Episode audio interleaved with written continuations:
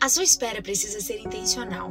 Veja a vida de José em Gênesis 39, 2, que diz: O Senhor estava com José, de modo que este prosperou e passou a morar na casa do seu senhor, o egípcio Potifar. Porque se José tivesse ancorado o seu coração nas circunstâncias, ele jamais seria próspero, ele jamais floresceria longe de sua família, do seu pai que tanto amava, se não tivesse sido intencional em sua espera. Ele não deixou sua identidade morrer, sua liderança se tornou ativa, suas habilidades se tornaram visíveis. Então, guarde esses dois pontos e entenda como ter uma espera intencional.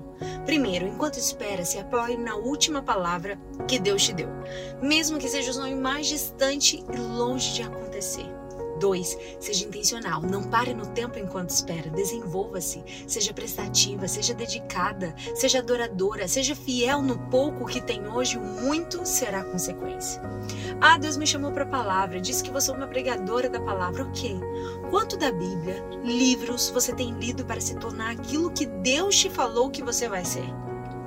Se você honrar a última palavra que recebeu de Deus, você será intencional enquanto ela não chega nisso pensai.